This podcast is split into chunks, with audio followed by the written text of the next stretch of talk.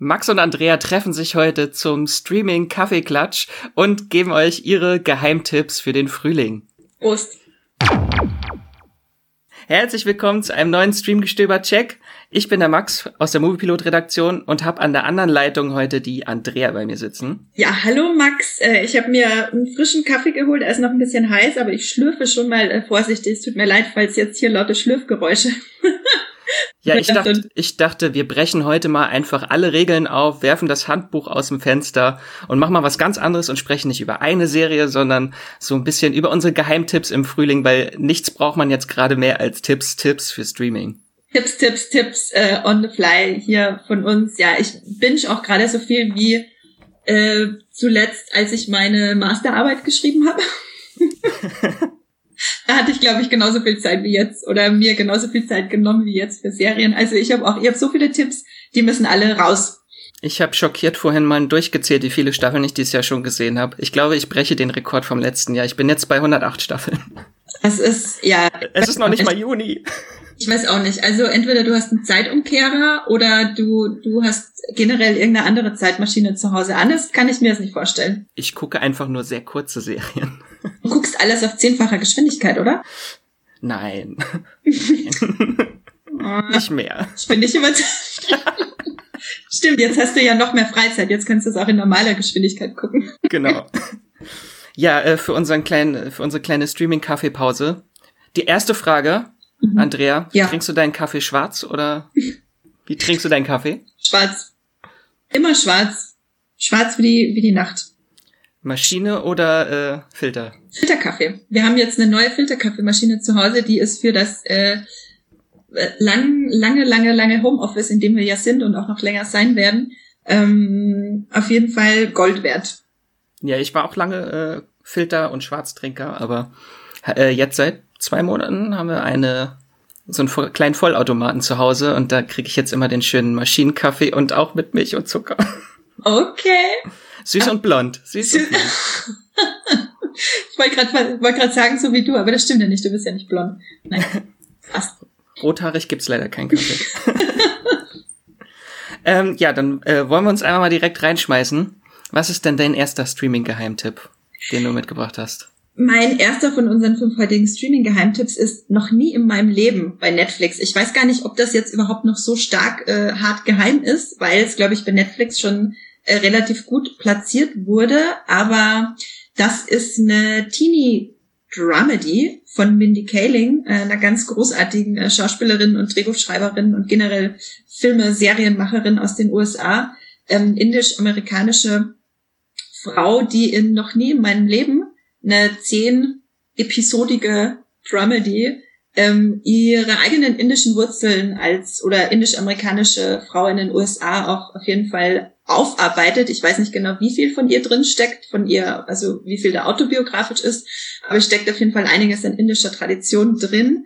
Aber hauptsächlich geht's einfach um lüsterne, sexbesessene Teenager in bester Riverdale-Manier. Wie alles bei Netflix. Wie alles bei Netflix. Ähm, und es ist unfassbar witzig. Es ist teilweise so schlagfertig wie Gilmore Girls. Da blieb mir echt äh, der Mund offen stehen. Also wahnsinnig gut geschriebene Dialoge.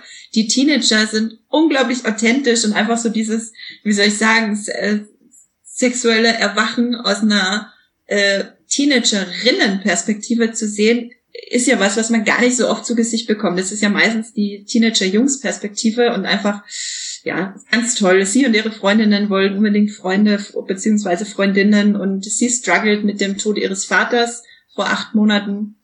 Die Serie ist wahnsinnig witzig, wahnsinnig traurig und ich wirklich, auch wenn ihr nicht auf Teenie-Serien steht, das ist einfach generell eine gute Serie, die ich allen als Herz legen möchte. Genau, noch nie in meinem Leben.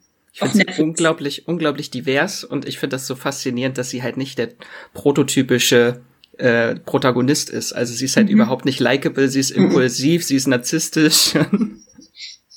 Manchmal dachte ich mir auch, ugh, zeigt mir ihre Freundinnen, die sind, die sind viel sympathischer. Ja, ja. Also, egal wie groß eure Probleme sind, meins ist größer. Ja, genau, das, das war eine harte Szene auf jeden Fall. Ich habe, äh, ich glaube, ich habe genau, ich weine sehr viel bei Serien, ich, das weiß mittlerweile eh jeder. Ich habe genauso viel geweint, wie ich gelacht habe, aber Ich habe immer entweder geweint oder gelacht. Also irgendwas war immer los bei der Serie. Und mindestens bei der letzten Folge. Also wenn man da nicht weint, dann hat man kein Herz. Nee, ganz bestimmt nicht. Darin könnt ihr testen, ob ihr ein Herz habt oder nicht. Ich, ich habe die Serie auch meiner Schwester empfohlen. Die hat die, glaube ich, auch in einem halben Tag sofort durchgebinged. Ja, genau. Ja, am Anfang, als ich geguckt habe, äh, stelle ich immer allen die Frage, äh, Ben oder Paxton? Okay, äh, Paxton, oder? Also, was Antwort? Ben. Nein. Also ihre Antwort war auch am Anfang der Serie Paxton, auf jeden Fall Paxton. Das ist so ein äh, Schnuckel. Äh, aber als sie die Serie zu Ende geguckt hat, war dann auch, okay, ich korrigiere, Ben. Ja, okay. Ich glaube, die beiden werden auch am häufigsten gegoogelt ähm, von Leuten, die die Serie geguckt haben. Hab letztens mal nachgeguckt, was äh, gegoogelt wird am meisten. und äh, es sind Ben und Paxton, ja. Ähm, Max, was hast du denn für Streaming-Tipps mitgebracht? Erzähl mal. Ich habe äh, noch mehr gute Laune. Hui. Ich habe den Titel, ich hatte echt Probleme damit, das auszusprechen. Ich versuche es. Zoe's Extraordinary Playlist. So, ich habe es jetzt einmal gesagt. Super geklappt. Ich nenne es ab jetzt nur noch Zoe's. Die äh, läuft bei Sky, ist so meine absolute Feel-Good-Serie dieses Jahr. Hab gestern das Finale geguckt und äh, hab sehr viel geweint, sehr viel kathartisches Weinen bei mir im Wohnzimmer. Äh, ist so ein bisschen wie Glee, ist eine Musical-Serie. Geht um eine Entwicklerin, die in San Francisco in so einer wirklich hippen, trendigen äh, Tech-Firma arbeitet, wo die alle ein riesiges Büro haben, alle cool gekleidet sind und äh, eine Müsli-Bar haben. Und äh, aber ihr Vater ist zu Hause, der hat äh, irgendwie äh, irgendwie Gehirnkrankheit, äh, so eine degenerative mhm. und wird wahrscheinlich in den nächsten Monaten sterben. Äh, und sie geht dann auch äh, ins Krankenhaus und lässt sich auch untersuchen und ist dann, ich weiß nicht, ob es jetzt ein CT oder ein MRT war.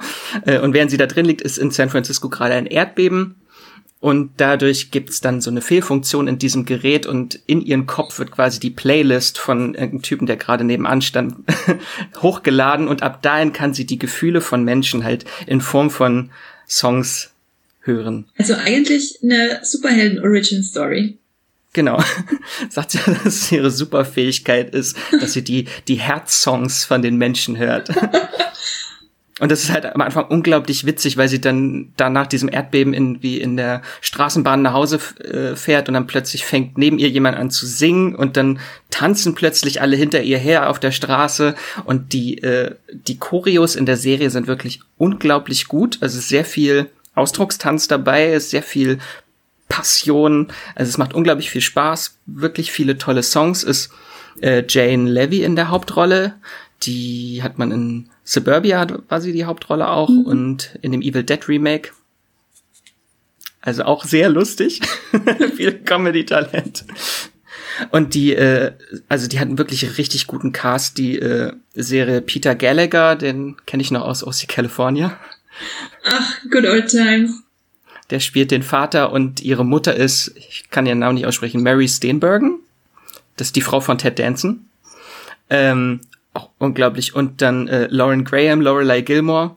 Also wenn ihr schon immer mal Lorelei Gilmore Wrecking Ball singen hören wolltet, dann ist die Serie für euch. Alex Newell spielt damit. Das ist, äh, der hat in Glee mitgespielt, war da in Glee der transidente Schüler in den späteren mhm. Staffeln.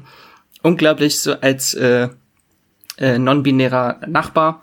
Und das wirklich toll, die Rolle. Am Anfang ist es halt wirklich so ein äh, Stereotyp, dieses äh, Black Neighbor, irgendwie dieses Comic-Stereotyp. Aber das wird halt auch alles so ein bisschen aufgebrochen. Äh, und dann hat sie natürlich auch ein Liebesdreieck, so ein Love Interest, äh, den wirklich hotten Mitarbeiter, in den sie verknallt ist. Aber dann durch die Songs, die sie hört, weiß sie dann auch, dass ihr bester Freund in sie verliebt ist. Und dann gibt es so ein Liebesdreieck. Also es ist teilweise halt alles sehr fluffig, sehr schön, aber halt auch wirklich sehr emotional, weil äh, halt immer diese Krankheit und der Sterbeprozess des Vaters halt diese zwölf Folgen lang erzählt werden. Äh, der Showrunner will halt auch mit der Serie verarbeitet so ein bisschen seine eigenen Erfahrungen mit dem Tod seines Vaters.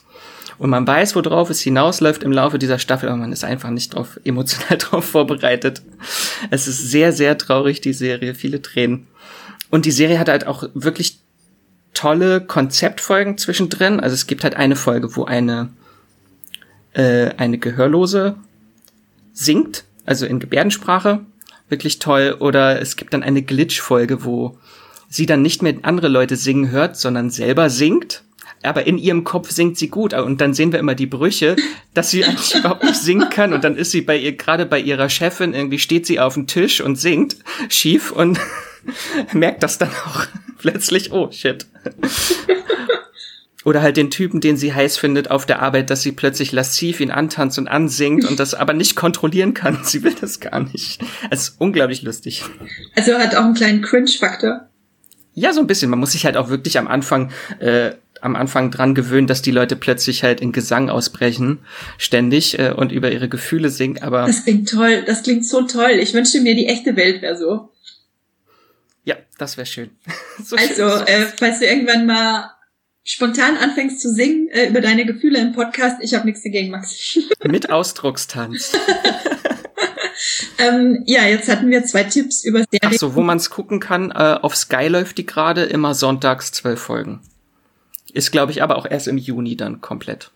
Okay, ähm, jetzt hatten wir zwei Tipps, wo es um tote Väter geht. Äh, jetzt kommen wir zu einem Tipp, wo es um tote Kinder geht. Oh Gott, mein nächster Tipp ist auch tote Väter, oh Gott. Ja, Was also, verarbeiten wir hier?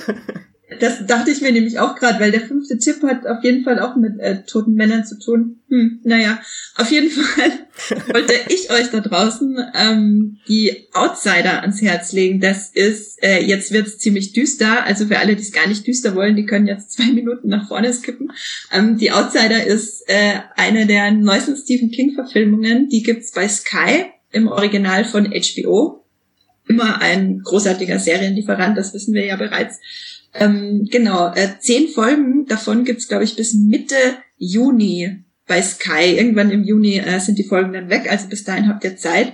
Und es sind äh, zehn 50-minütige Folgen, also ist schon ein bisschen Investment, ist aber eine Miniserie, also es wird nicht weitergehen, zumindest wird es keinen Sinn ergeben, wenn es weitergeht, meiner Meinung nach. Ähm, es geht um, ja, hm, das ist eigentlich ein Spoiler, um zu sagen, um was es geht.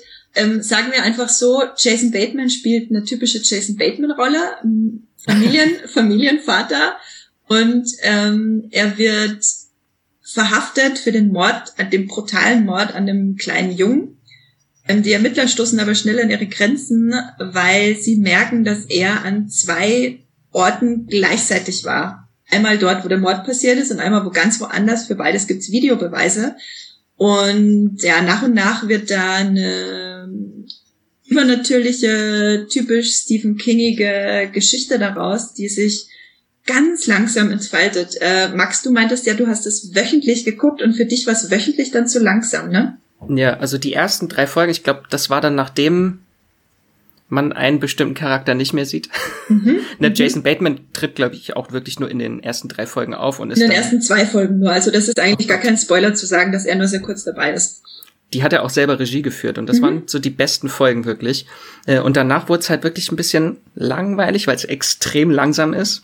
Ich habe jetzt auch letztens auf äh, Apple TV Plus läuft gerade Defending Jacob, auch eine neue Krimiserie mit Chris, Chris Evans, Evans, mit ja. Chris Evans in der Hauptrolle. Und die hat mich sehr an die Outsider erinnert. Also einfach so vom Erzählfluss sehr langsam. Und es geht halt auch, da ist es halt Defending Jacob, sein Sohn heißt Jacob und der wird wegen eines Mordes angeklagt. Und dann wie dieser ganze Prozess auf die Familie wirkt, wie diese Familie langsam zerbricht darunter unter diesem Druck. Und der Hass, der plötzlich von irgendwelchen Menschen auf sie einprasselt, das ist halt auch in The Outsider sehr stark erzählt dann muss ich unbedingt Defending Jacob gucken. Ich äh, fand nämlich die Outsider im Gegensatz zu dir, zu dir überhaupt nicht langweilig. Im Gegenteil, mich hat das so gegruselt, mich hat das so gepackt. Aber vielleicht lag das eben auch daran, dass ich das jetzt äh, am Stück geguckt habe. Also ich habe jetzt am Stück zweimal vier, viereinhalb Stunden geguckt und damit war es dann eben durch. Und ich fand, äh, die Serie bricht ein, zweimal, weil es weil halt Twists gibt und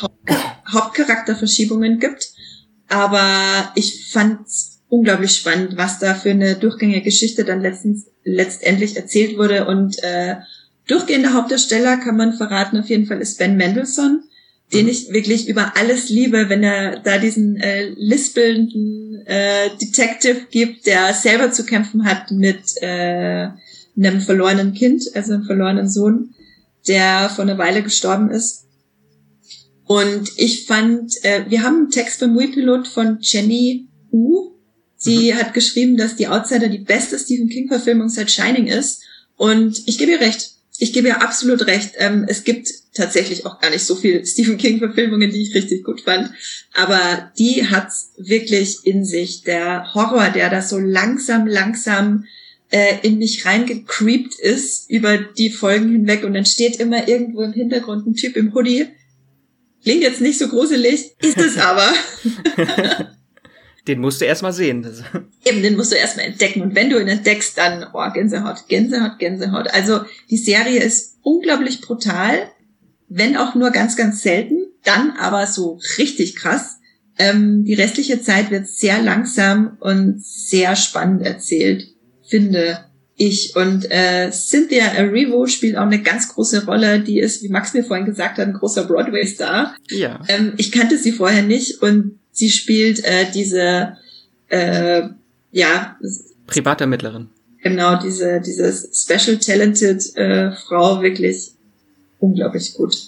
Ja, ich musste mich tatsächlich erst ein bisschen dran gewöhnen, weil das ist auch, äh, sie spielt Holly äh, und die Holly gibt es auch in anderen Stephen King Büchern. Ach. Unter anderem auch diese Mr. Mercedes Bücher, die als mhm. äh, Serie verfilmt wurden und die habe ich gesehen, die Serie, da spielt auch Holly, aber als Teenager äh, und da musste ich mich halt auch erstmal dran gewöhnen, dass es die gleiche Figur ist weil sie halt komplett anders aussehen, auch von der Ethnie, mhm. war es halt eine komplett andere Person. Aber sie hat es richtig gut gemacht ja, also wirklich das, die schauspielerische Leistung von ihr. Ich nehme ihr einfach jede einzelne Sekunde ab.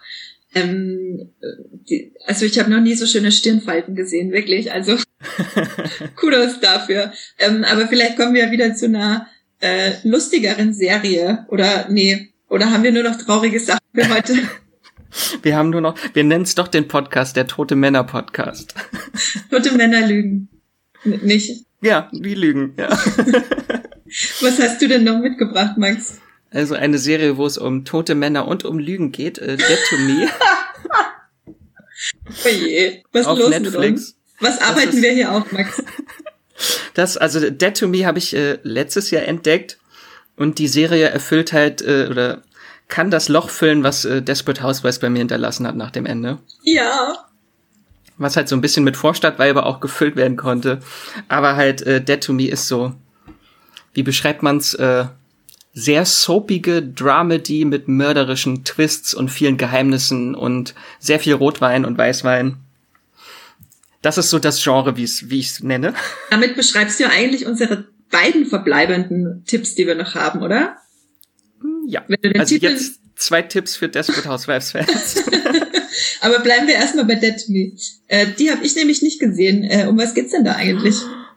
Ähm, also in der Serie geht es um zwei Frauen, äh, Jen und Judy. Sie werden gespielt von Christina Applegate, kennen wir noch aus Eine schrecklich nette Familie. Yes. Dumpfbacke. und Samantha Hu und äh, Linda Cardellini. Ach, so toll. Scooby-Doo. Voll daneben, voll im Leben damals, Hauptdarstellerin. Ja. Ähm, und äh, genau, Christina Applegate spielt eine Immobilienmaklerin, die frisch verwitwet ist, weil ihr Mann bei einem Autounfall ums Leben kam. Er wurde von einem Auto überfahren und der Fahrer begann Fahrerflucht. Yeah. Und äh, also es ist wenig lustig. Also dafür, dass es halt eine Comedy ist, ist es halt auch wirklich sehr, sehr tragisch, sehr dramatisch und sie macht das echt toll.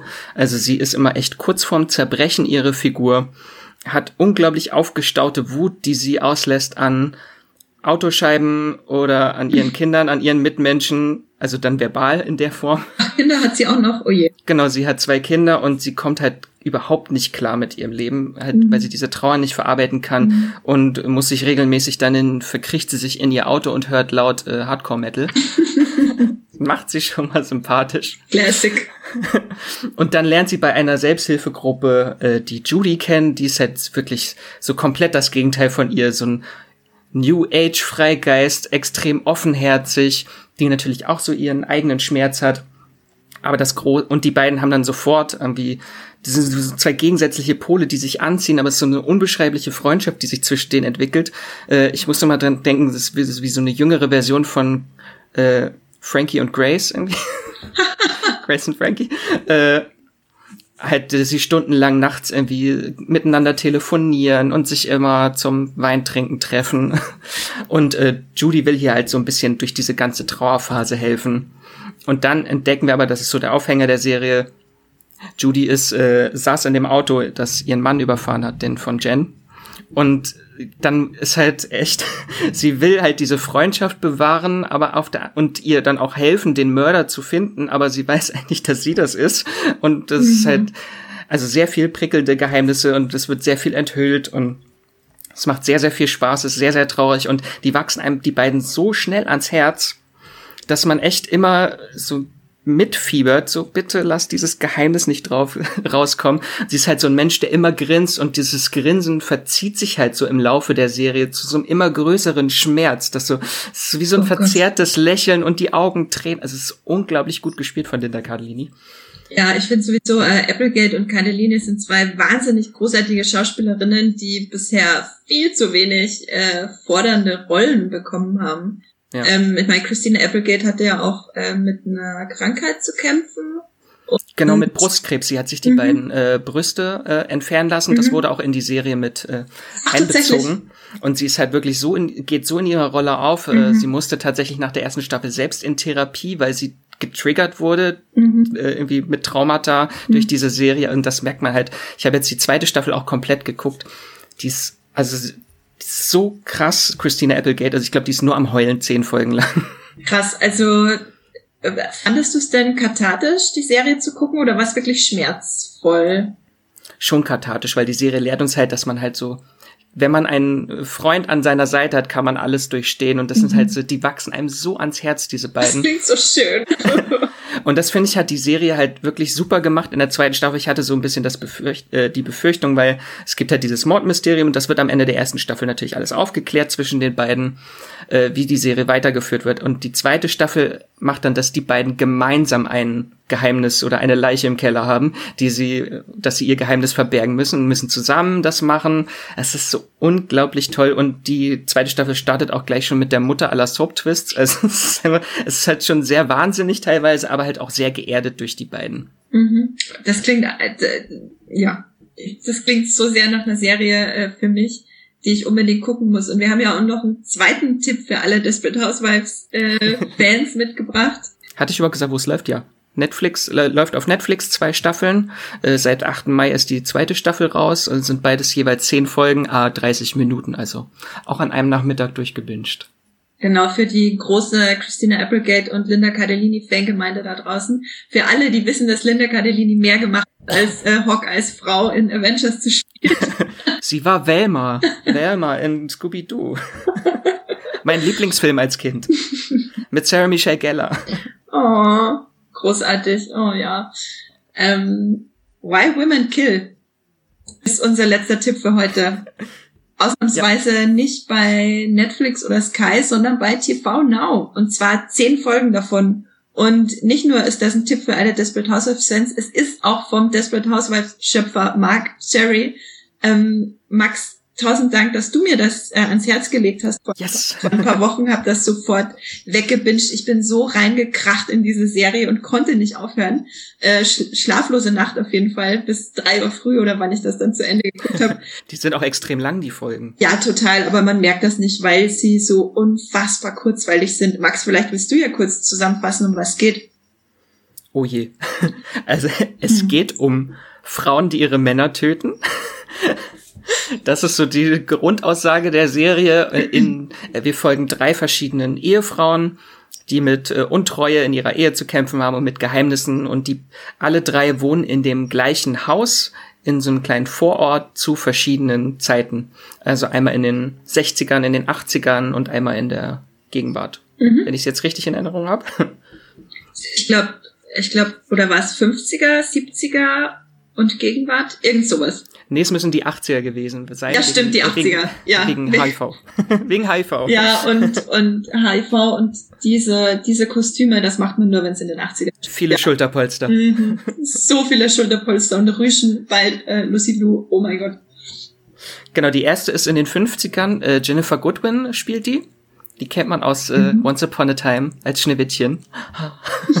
und sie spielt hier eigentlich so ein bisschen so den Brie Vanderkamp-Verschnitt irgendwie aus Desperate Housewives. Ja. Musste ich sehr oft irgendwie, also ich musste bei ihrer Figur halt sehr an Desperate Housewives denken, weil das halt schon dieser Fall. ganze 50er Jahre Hausfrauen-Stereotyp, der aufgebrochen wird, was ja auch in Desperate Housewives war. Diese devote, ähm, perfekte Hausfrau, die halt für ihren Mann lebt, genauso wie Brie das ja äh, versuch, äh, verkörpert, äh, zumindest zu Beginn von Desperate Housewives, das macht sie auch, genau.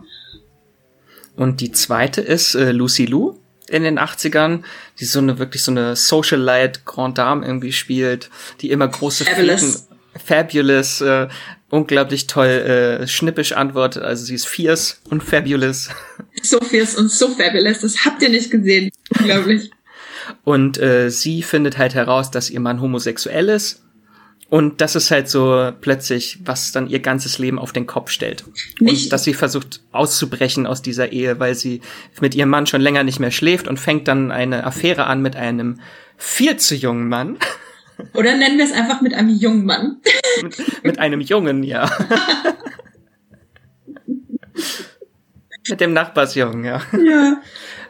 Was auch wieder an Desperate Housewives äh, mich erinnert hat, weil sie war so die Eva Longoria, die dann mit dem Gärtner eine Affäre anfängt. Tatsache. Wer Oh bitte? Gott, das kommt jetzt gerade alles hoch. Eieieiei. Mhm, mhm. Ich fand diese eine Szene, ich musste so unfassbar laut lachen und ich habe zweimal zurückgespult, wo äh, Jack Davenport, der den äh, schwulen Mann von Lucy, Lucy Lus Charakter spielt, ähm, Sex mit einer Frau mit Geschirrspüler ausräumen vergleicht. Das fand ich so großartig. Was genau sagt er da? Ähm, ich weiß nicht mehr genau, was er sagt, aber nein, es ist okay, er macht's halt, aber es muss halt auch einfach nicht sein. Das kann doch wer andere machen.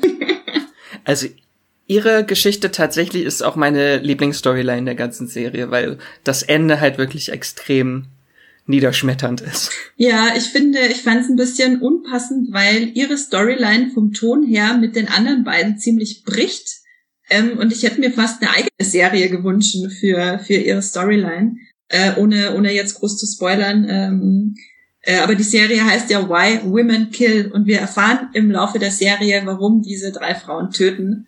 Aus unterschiedlichsten Gründen. Genau, die Gründe sind wahnsinnig unterschiedlich und äh, somit auch in ihrer in ihrer Tonalität sehr unterschiedlich.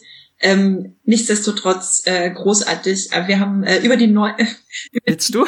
über die Gegenwart äh, haben wir noch gar nicht geredet. Nur ganz kurz zusammengefasst. Ähm, das fand ich ja ganz großartig. Da habe ich mich ein bisschen selber wiedergefunden. Da ging es um eine ähm, äh, ein Pärchen. Sie ist bisexuell. Ich glaube, er ist hetero. Darüber wird nicht geredet. Und Mhm. sie leben in einer offenen Ehe und holen sich mehr oder weniger aus Versehen äh, eine Dreiecksbeziehung ins Haus. Aus Versehen, ja. Au- Aus Versehen. Und daraus äh, entstehen natürlich auch sehr viele, sehr viele Problemchen. Da fand ich das Ende sehr schwach, weil es Ja. extrem konservativ war und das hat so ein bisschen mein Herz gebrochen, weil das so schön offen angefangen hat, wie es ja schon heißt in der offenen Ehe. Ähm, aber nichtsdestotrotz waren die anderen Enden umso stärker, dass es das eigentlich, dass ich das ignorieren konnte. Und ich, also das ist, glaube ich, so die beste Szene in der ganzen Serie. Das spoilert jetzt auch nicht. Am Ende, wo halt äh, die Morde quasi passieren in den Mhm. drei Zeitebenen, dass die alle dann miteinander verschmelzen zu einem Todestango. Das ist Ja. so unglaublich toll, diese Szene. Diese Szene ist ein Wahnsinn, weil ähm, quasi alle Schauspieler befinden, sich, befinden sich im selben Raum. Wir wissen, dass es drei verschiedene Zeitebenen sind und die Inszenierung von dem Ganzen ist wirklich meisterhaft. Also das hat, das hat mich absolut umgehauen. Das war richtig gut. Ja. Können wir allen nur empfehlen. Es gibt auch eine zweite Staffel, äh, also wird äh, produziert, ist aber eine Anthologieserie, da wird dann wieder eine komplett neue Geschichte erzählt. Bin sehr gespannt drauf. Ich werde auf jeden Fall einschalten. Ich liebe Mark Cherry und seine Ansätze, wie er ähm, er, er bringt wahnsinnig viele Klischees mit in seine, in seine Serien. Äh, er bricht sie aber auch meistens auf und hat dann ganz tollen Humor dabei. Wie hieß nochmal seine Serie davor? Ich glaube, äh, Devious Mates war es, glaube ich. Genau, auch mit, war das nicht mit Eva Longoria? Mm, nein. Eva Longoria hat ihre eigene Serie, in der es um was ähnliches ging. Also in Devious Mates ging es auch um Frauen, die Männer töten, oder? Ja, ja, genau, das war mit der, mit, äh, ich habe leider gerade ihren Namen vergessen, aus Scrubs. Ich wollte auch gesagt, die aus Scrubs. Genau, aus Scrubs und aus Better Things. Naja, alle da draußen, die wissen, über was wir reden, äh, ihr wisst Bescheid. ähm, ja, das war jetzt so unsere drei, äh, unsere, was waren das jetzt? Fünf? Fünf, Fünf. großen, fünf Mhm. großen Tipps. Äh, wollen wir noch mal so kurz drüber sprechen, was wir, was hast du dann so in den letzten Wochen geguckt? Was kannst du anderen noch empfehlen, wenn jetzt die Leute nicht unbedingt äh, Desperate Housewives Ersatzserien und Frauen, die Männer töten Serien äh, suchen, was anscheinend unser Go-To-Genre gerade ist im Homeoffice. Was ich, wir überhaupt nicht geplant haben. ich überlege gerade. Ich glaube tatsächlich, dass ich meine, meine wichtigsten Tipps gerade schon gesagt habe, aber vielleicht hast du ja noch was, Max. Mm, ich könnte noch empfehlen Afterlife. Ist das mit Ricky Gervais? Genau, die ist auch bei Netflix und die ist schon ein bisschen ähnlich wie äh, Dead to Me, weil da geht's auch so um Trauerverarbeitung äh, und er hat seine Ehefrau verloren und beschließt dann aber, seine neue Superkraft ist, dass er einfach ein totales Arschloch ist und jeden nur noch anpflaumt. Ja, das klingt Umfeld. nach Chevy. Aber also die Serie ist halt auch als ist halt keine wirkliche Comedy, weil es ist halt wirklich extrem emotional und wirklich auch sehr real die Serie, aber dann trotzdem auch wieder so ein bisschen dieser Office Humor. Also oft bleibt einem wirklich das Lachen im Halse stecken in der Serie, muss man so sagen sehr viel geweint, sehr viel gelacht, sehr toll. Gibt's auch zwei Staffeln. Die ist auch parallel mit Dead to Me gestartet und waren halt beide sehr ähnlich von der Thematik, halt, dass es halt um Trauerverarbeitung äh, geht. Dachte ich auch erst, dass Netflix irgendwie jetzt so ein neues Genre damit aufziehen möchte. Aber die beiden, also ich kann beide Serien sehr empfehlen. Gibt's von beiden jetzt zwei Staffeln. Hast du noch was geguckt? Nee, ich habe das Gefühl, ähm, wir landen auch einfach, egal was wir empfehlen, heute hier immer nur bei, bei, bei Trauerverarbeitung. Vielleicht sollten wir ja, ich habe gerade geguckt, das ist tatsächlich alles, was ich aufgeschrieben habe, ist Trauerverarbeitung. Enthüllung zu Mitternacht wäre noch mein Tipp gewesen, The Midnight Gospel. Hast du das schon gesehen? Nee, ich habe noch nicht reingeguckt. Ich, ich habe das Gefühl, das ist eine Serie, die hebe ich mir auf, weil sie mir so viel bedeutet. Jetzt schon die ist ja von äh, Pendleton Ward, dem Schöpfer von Adventure Time, einer der größten Animationsserien äh, überhaupt, so eine der einflussreichsten unserer Zeit vor allem auch. Und das ist eine neue, nicht jugendfreie Serie bei mhm. Netflix ähm, wobei ich Adventure Time auch keinen Kindern empfehlen würde, weil es ist einfach nur ein einziger äh, Acid-Trip. Ähm. ist halt ein sehr, es ist halt keine gewöhnliche äh, Animationsserie, ist halt schon wirklich ein Experiment. Das ist eigentlich ein Podcast von Duncan Trussell, mhm. wo er mit äh, verschiedensten Gästen einfach über alles Mögliche im Leben redet, über äh, irgendwelche Sekten oder über, also über alles, über das Leben, über den Tod. Äh, und halt in der letzten Folge ist halt auch ein, und also Pendleton Ward hat quasi Animation zu diesem Podcast hinzugeschrieben mhm. und das Ganze wird so ein bisschen vermischt mhm. miteinander. Das ist sehr wahnsinnig. Äh, und die letzte Folge, vielleicht sollte man mit der anfangen, weil die ist wirklich die beste Folge der ganzen Serie. Das ist nämlich ein Podcast-Interview mit seiner mittlerweile verstorbenen Mutter, die damals todkrank war und ihn quasi in diesem Gespräch immer wieder gesagt hat, dass es eigentlich okay ist, dass sie stirbt. Und die beiden sprechen halt über darüber, dass sie bald nicht mehr da ist. Und das ist unglaublich emotional. Das ist sehr, sehr emotional, die Folge. Ich glaube, damit haben wir jetzt den Höhepunkt der Trauerverarbeitung erreicht. ich habe aber eine, eine, okay, ich habe eine positive Sache noch, wo es nicht um Tod geht. Und zwar auf Disney Plus habe ich geguckt, die äh, ist eine Doku-Serie. Hunde leben von, vom Welpen zum blinden Hund. Im Original heißt die Pick of the Litter. Das ist dann wirklich komplett Comfort Food, diese Serie. Die ist so toll. Es geht halt um, äh, die begleiten, ich weiß nicht, wie viele es waren, sechs oder sieben, vielleicht auch mehr, äh, Welpen, die halt äh, erst bei normalen Menschen äh, großgezogen werden und mit zwei Jahren wird dann entschieden, ob sie sich eignen äh, für ein Training zum Blindenhund. Und das wird halt über sechs Folgen erzählt, dieser Weg von diesen Hunden, äh, die ganzen Schritte, die sie durchlaufen müssen und die, äh, die ganzen Trainings und natürlich schaffen es auch nicht andere, alle Hunde, weil das ein sehr hartes Auswahlverfahren ist. Und es ist halt einfach so pure Liebe, pure Freude, diese Serie. So, jetzt wollte ich mal eine gute Sache mal sagen. Danke, Dankeschön. Damit können wir den Podcast auf der positiven Note enden lassen. Hast du noch irgendwas abschließend, was du sagen möchtest? Äh, nee, ich glaube, unsere Leute da draußen haben jetzt so viele gute Tipps bekommen. Ähm, wenn ihr mehr in die Horror-Richtung gehen äh, wollt, auf ruhigere Sachen steht, die auch mal richtig schocken können, dann guckt Outsider. Wenn ihr auf Teenie-Serien, Rom-Com-Dramedy steht, dann guckt noch nie in meinem Leben. Und wenn ihr auf Musicals steht, guckt unbedingt, äh, wie war der Titel nochmal? Zoe's Extraordinary Playlist. Ja, genau. Ja, und wenn ihr auf Desperate Housewives steht, dann guckt Dead to Me und Why Women Kill. So. Alles. Und dann seid ihr erstmal für den ganzen Sommer gewappnet. ähm, dann würde ich mich verabschieden. Wir haben noch ein paar schöne andere Folgen, die ihr euch sonst jetzt anhören könnt. Haben wir, das waren auch Streaming-Tipps in Corona-Zeiten. Genau, mit, äh, ja, Andrea? Ich bin noch da. Aber mein Kaffee ist leer, ich muss mir gleich einen neuen holen. Deswegen müssen wir jetzt aufhören. Es war eine lange Kaffeepause. Ähm, wir haben zwei Podcasts zu Streaming-Tipps in Corona-Zeiten gemacht. Einmal Anfang April, einmal Ende April. Und Ende April auch mit den Serien-Junkies gemeinsam. Genau, unseren Podcast-Kollegen von Serien-Junkies. Ähm, da findet ihr auch jede Menge Streaming-Tipps ja, wenn ihr noch äh, Tipps für uns habt oder irgendwelche Themenwünsche über Serien oder Streaming-Filme, wir haben jetzt heute nur über Serien gesprochen, äh, über die wir mal gerne einen Check machen sollen, schreibt uns gerne eine E-Mail an podcast.moviepilot.de. Und ihr würdet uns sehr helfen oder uns unterstützen, wenn ihr bei Apple Podcast oder bei iTunes uns eine schöne Bewertung gibt. Darüber freuen wir uns richtig und das hört, äh, hilft uns auch, dass noch mehr Leute unser Streamgestöber hören das war's. Ich verabschiede mich. Wir hören uns nächste Folge wieder. Bis dahin bleibt gesund, bleibt zu Hause. Viel Spaß beim Bingen und bis zum nächsten Mal. Tschüss, stream was Schönes.